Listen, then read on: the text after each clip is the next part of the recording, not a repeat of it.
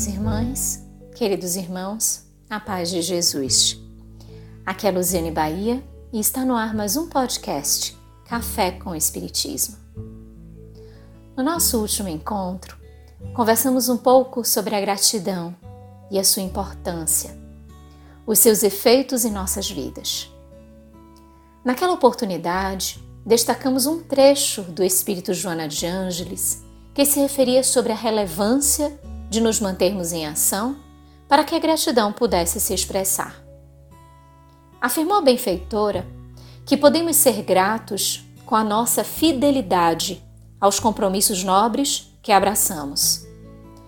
Também com a atitude bondosa e de paciência ao lado dos que se desequilibraram ou dos que se sentem a sós.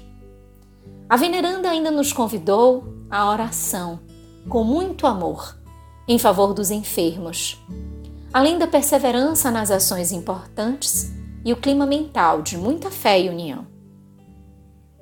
Observamos então que as boas atitudes são verdadeiras expressões de agradecimento à divindade pelas bênçãos que recebemos.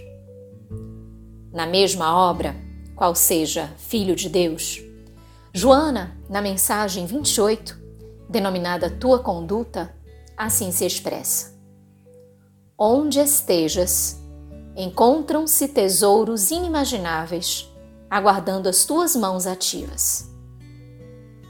Esta singela frase da benfeitora nos remonta à ideia de participação, de solidariedade e de contribuição, ou mesmo simplesmente de utilidade. E isso muito nos diz. A afirmativa não coloca restrições, condições ou senões. É, onde quer que estejamos, sabermos que é esperada a nossa ação. Que sempre há ensejo de colaborarmos. Sempre há o que fazer. É da própria sinfonia da natureza a permissão para a nossa atuação perante o todo. Diz Joana: Na terra generosa, dorme uma rica seara. No córrego cantante encontra-se uma usina em potencial. Na estela de pedra está oculta a coluna. Todavia, todos aguardam a ação transformadora do trabalho.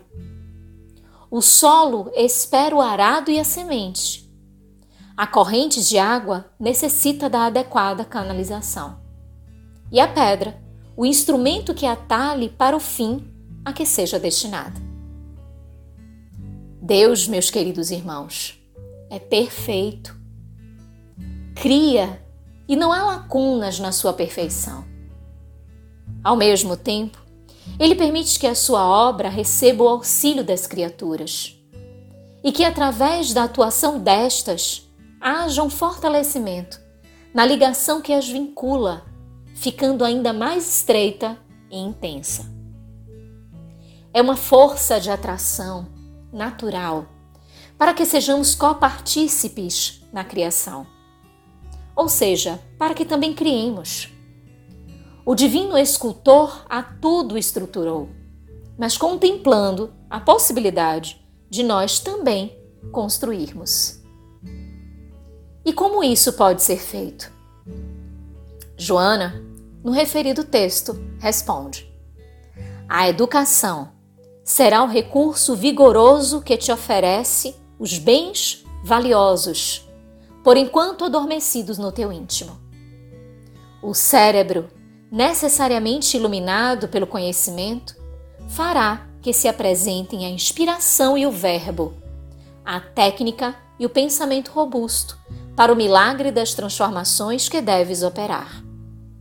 O coração sublimado refreará a torrente de paixões, abrindo espaços para os sentimentos de elevação a exteriorizar-se na tua conduta, modelo e demonstração do que conduzes intimamente.